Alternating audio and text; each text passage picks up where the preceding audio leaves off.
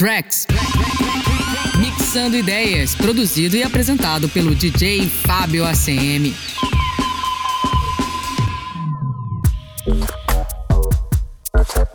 Ele está na cultura hip hop desde 1983, quando dançava break nas ruas do DF, do Distrito Federal. Montou uma equipe de som, trabalhou como DJ em casas noturnas e bailes da periferia. Formou-se como engenheiro de som nos Estados Unidos. Começou a produzir rap nacional já em 1987. Foi integrante de dois grupos assim referências no Brasil, os Magrelos e Baseado nas Ruas. Trabalhou em vários estúdios em São Paulo, Rio de Janeiro, São Luís e em Brasília. Recebeu o prêmio UTUS em 2000, em 2004 e 2009. Também é idealizador e coordenador dos principais eventos e seminários de hip hop no Distrito Federal. Além disso, é professor da Escola de Música de Brasília e um dos produtores de rap mais solicitados no Brasil. Tem quatro discos de ouro oficiais e mais de 100 trabalhos produzidos, entre eles discos do ex, do próprio Câmbio Negro, VA 17, Baseado nas Ruas, De Menos Crime, Consciência Humana, Sistema Negro, Perigo Zona Sul, Guindarte, 121, Atitude Feminina e GOG. É isso aí, Rafa. Primeiramente, muito obrigado por disponibilizar o seu tempo e é uma honra poder entrevistá-lo para esse podcast. Pô, obrigado pelo convite, é uma honra, é muito legal aí, prazer estar tá, tá nessa, nesse podcast. É, um abraço a todo mundo aí que está ligado aí na, na parada. Já estão em 133 discos, viu, cara? Olha só, caraca. 133. Isso que eu, tô, que eu consegui outro dia fazer tipo um, um inventário. Eu nem eu sabia. Eu sabia que era tanto assim, né? É muita música, né, cara? Se você colocar média de 10 músicas por disco, é música pra cacete. Pode crer. 30 anos. Então, fala um pouco do caminho percorrido aí por você até você produzir a primeira track. E depois você pode também emendar e já falar como eram produzidas as bases instrumentais naquela época. Na verdade, começou, acho que como muita gente da minha geração, fazendo montagenzinha de cassete para cassete, né? De pause. Na verdade, a gente gravava do, da rádio as músicas e quando a gente fazia as festinhas, né, nas casas, nos apartamentos, a gente tocava as músicas de fita cassete que a gente tinha. Mas se rolava uma vinheta de rádio, todo mundo vaiava. Então você começava editando, tirando as vinhetas que o cara botava. Às vezes a vinheta era tão grande que era foda, não dava pra tirar. E aí também o pessoal dança break. E o que me despertou nessa, nessa coisa da produção musical, tecnologia na música, foi começando a fazer os remixes, né? Misturando bateria eletrônica, eu tinha uma bateria eletrônica da Korg bem pequenininha, um samplezinho da SK1 também e tal. Uh, e aí começava a mexer com sampler e bateria por cima, né, das acapelas e, e das versões dub que tinha antigamente, da, das músicas. E, cara, as coisas foram acontecendo naturalmente. Aí despertou essa coisa de DJ, eu já tive as Garrad, depois aquelas Kenwood. Eu tive Technics eh, só mesmo em 89, em, na época que já tinha um disco gravado e tal. Eu tinha um equipamento muito amador, né? É, uma bateriazinha eletrônica, um samplerzinho SK1 que não dava nada, eu ampliava em 1.5, um tecladinho Cássio, né? Meu pai tinha um estúdio, né? Porque ele, ele foi um dos pioneiros da música eletroacústica.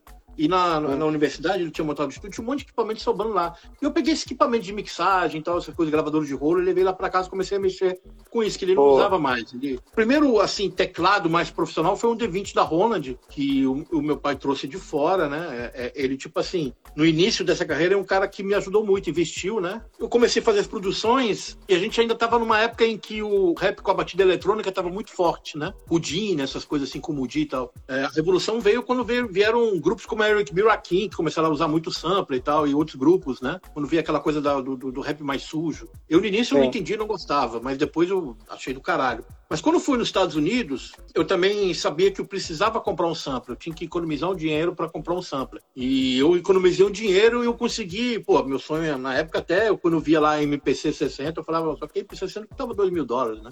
Não tinha condições de comprar. Então eu comprei um S330. Quando eu trouxe o S330, o sampler da Roland e o D20, aí eu sabia que eu ia fazer a diferença, porque eu tinha muita coisa na minha mente de como eu ia usar o sampler. Ainda tem como... esse Roland?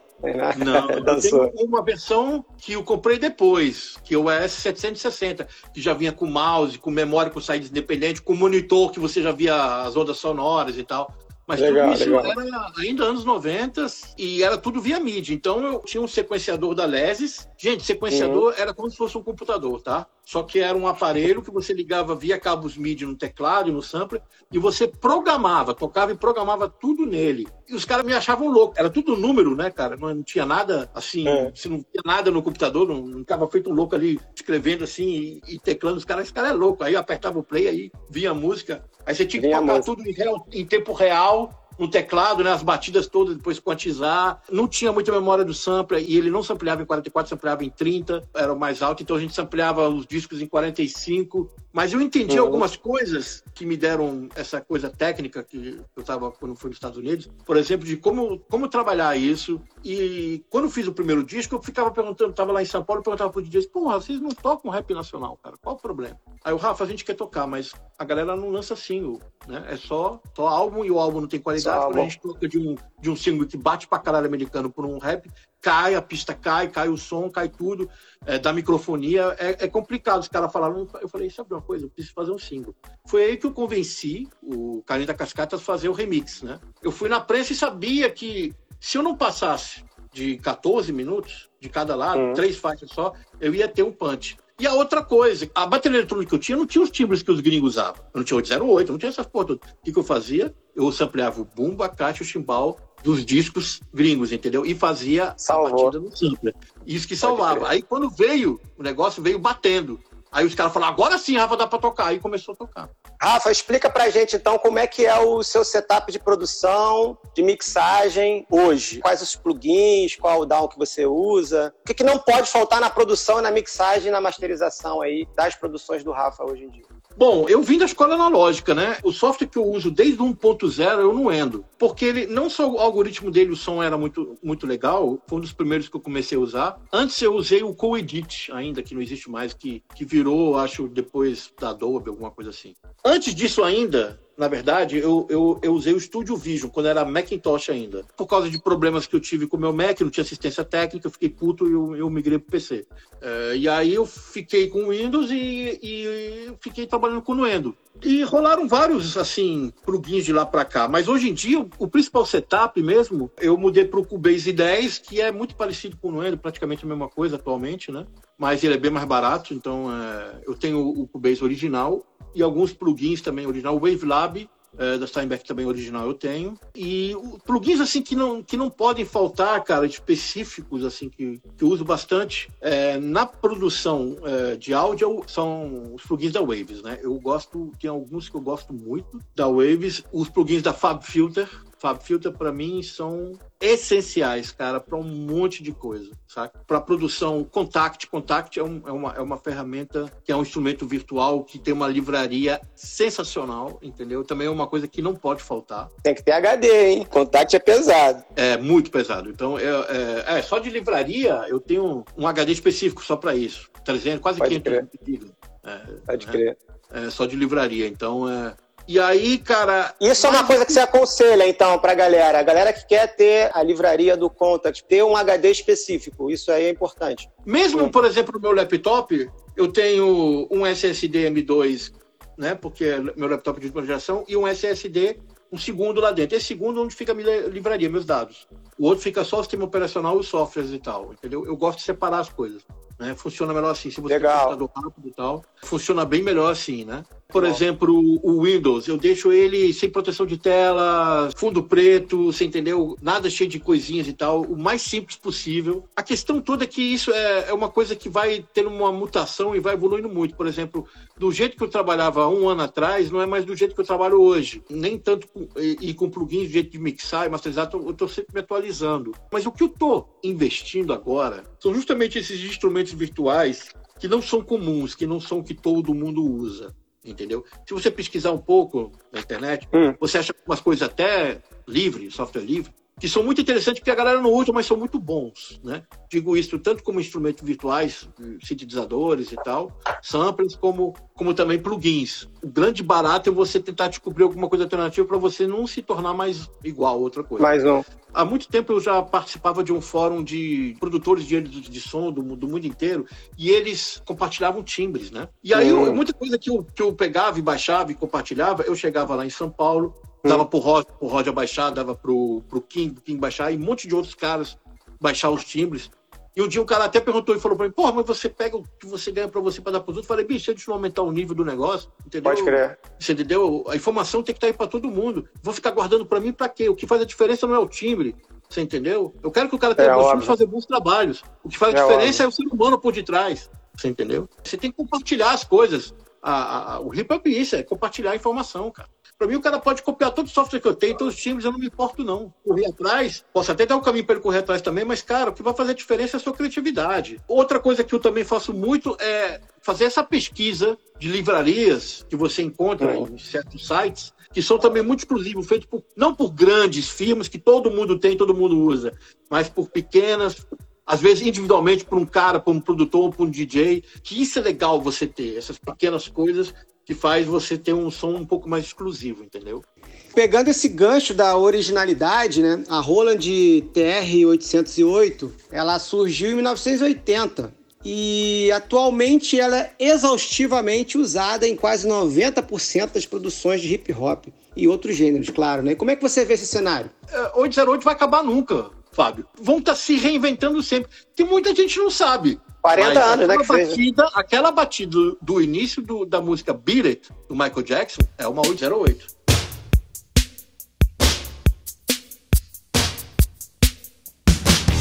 Quer ver outra? Quem usava muito? Phil Collins usava muito a 808 para fazer Pode os loopzinhos eletrônicos por cima das acústicas. Janet Jackson usou muito. Quer dizer, então o que acontece é que toda essa galera do pop usou, só que de uma maneira bem diferente. Mas o cara que revolucionou isso foi o Arthur Baker, né? Ele que, é, que produziu África Bambata e tal. É, Renegades of Funk é uma 808 cheio de gate, timbrado, tudo diferente, com outros timbres por cima e tal.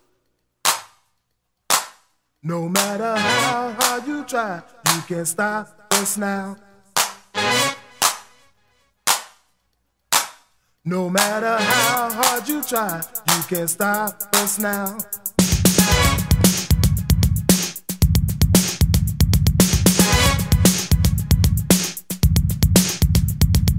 Renegades of this atomic age. This atomic age for renegades renegades of this atomic age. Então, cara, e o trap, vamos dizer, desde o Crank, né? Voltou com força, depois Dirty Salt. Saiu que o Dirty Salt usava o 808 sem fazer nota.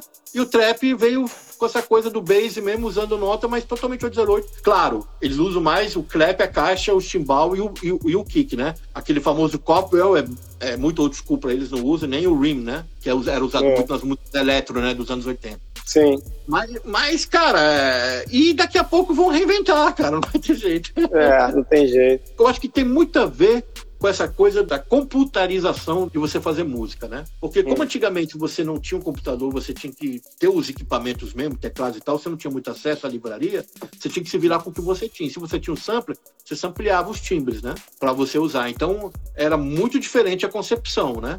É, nos anos 90, era, era, a ideia era mais acústica, mais suja, aquela coisa mais de loopings e tal, não sei o quê, né? Agora a gente está vivendo uma fase de uma batida mais simples, simples não na maneira de fazer, mas usando o dobro do BPM, 120 até 160, 180, né? E fazendo com 808, né? E com, com melodias bem mais simplistas e tal. Então é uma, é uma coisa assim mais ambiente e tal. É, é muito louco, cara, essa evolução, é muito doido. Eu acho, cara, que a 808 veio para ficar para sempre, não tem jeito não. A questão bem, é que né? muita gente não, não, não sabe, não conhece de onde veio nem nada, acha que ah, kit de trap, né? Como a, galera É. fala, né? E, e, na verdade não é kit de trap, né? É uma coisa muito mais antiga. Eu acho, cara, que é obrigação se você tá entrando no mundo do rap, do hip hop agora, da música, é, é obrigatório você pesquisar o que acontecia 30 anos atrás. Enquanto essa galera tem que pesquisar o que aconteceu, eu tenho que pesquisar o que está acontecendo para me manter atualizado. Então, é a mesma moeda, né? Estou conversando com o DJ Rafa, produtor musical, produtor de vários grupos de rap aí já há mais de 30 anos. Rafa, é, aqui nos anos 80 já tocava muito hip hop nos bailes do Rio. Isso aí a gente pode falar. Né? Principalmente ali após 86 ali. Mas a maioria dessas tracks que tocavam, né, de hip hop, o DJ aqui tocava somente a versão instrumental. Isso é um, um fato. Os principais DJs cariocas ignoraram o nome hip hop e batizaram de outros nomes. Aqui no Rio tudo era meio diferente, né? O Miami Bass virou funk, o rap virou rasteiro, o freestyle virou funk melody. Tinha essas paradas, né?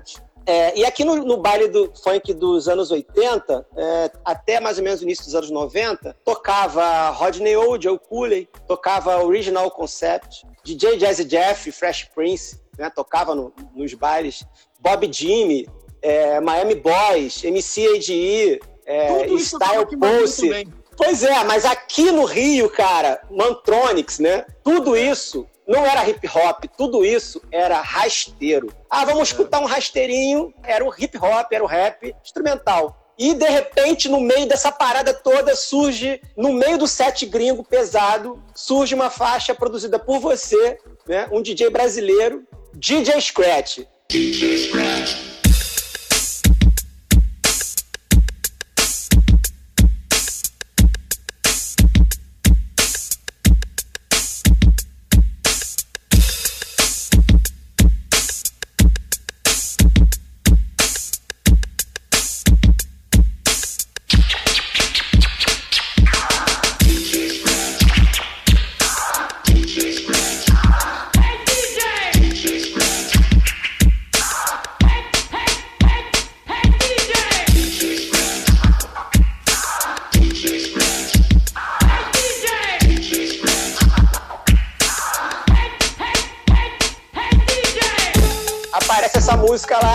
Quebra as fronteiras e quebra os paradigmas, e todo mundo achando que aquela música era produção de um DJ gringo. Na verdade, todo mundo acha, inclusive, que essa música ainda é produzida, foi produzida lá fora e tal. Assim. Fala um pouco da história dessa música. Ai, cara, então, na verdade eu fiz a, a, a instrumental pra colocar no disco. Tava faltando uma faixa, eu fiz pra colocar. aí eu lembro até hoje o Freire, a galera do Magrelo, falando: Não, cara, isso tá muito ruim, bota essa porra não. E eu, eu botei e o negócio estourou, cara. Mas aquilo que eu te falei, os timbres eram gringos, né? Que eu sampliei, e também era no single, então batia igual os importados, né? Então, por isso que também os DJs começaram a tocar. São aquelas coisas inexplicáveis da vida, velho. Mas uh, o foda é que essa música tocou no intervalo do, da NBA, entendeu? Isso que foi foda. Quando tocou no intervalo da NBA, é, ninguém me ligou. Ah, fã, tá tocando no intervalo da NBA, que não sei o que, né? Foi aí que eu vi o tanto que essa música deu uma penetração, assim, meio mundial, assim, né? E foi aí que estourou de verdade. Aqui em Brasília estourou de uma maneira escrota. Eu fiquei depois sabendo que no Rio também tinha estourado, né? Como rasteiro. São Paulo tocava nos bailes. Me conheci muito mais como cara do DJ Scratch do que qualquer outra coisa. Mas foi assim, cara, uma coisa que eu fiz assim, sem pretensão nenhuma, e risquei e tal, fiz um negócio, fiz um negócio e ficou um fenômeno, um negócio incrível. Depois eu soube como no Rio o negócio tocava assim toda vez que tinha a sessão de Ainda toca. Tocava. Ainda, ainda toca. toca. né? Ainda, ainda é, toca, faz o, parte. O, o, o, DJ Nino me falou, cara, que ainda toca. Né? É. E a gente quer fazer uma, um, uma parada dessa. Eu, Nino, Marcelinho. Eu tô preparando o DJ Scratch com vários DJs fazendo novo, né? Vai ser massa, vai ser muito massa. Tem várias pessoas já fazendo as faixas. Bem, é isso. O bate-papo foi esse. Oh, Queria agradecer muito aí a, a oportunidade que você ter me dado aí para te entrevistar. Obrigado, Obrigado pelo você. seu tempo também para falar sobre produção musical, o podcast Cracks. E é isso, segundo episódio aí com DJ Rafa, uma referência aí para mim, DJ de hip hop e referência para muita gente aí no, no rap nacional. Tamo junto aí, Rafa, muito obrigado. Obrigado você pela oportunidade, prazer estar nesse podcast. Este foi mais um Tracks Mixando Ideias, o seu podcast sobre o universo da produção musical. Produzido e apresentado pelo DJ Fábio ACM.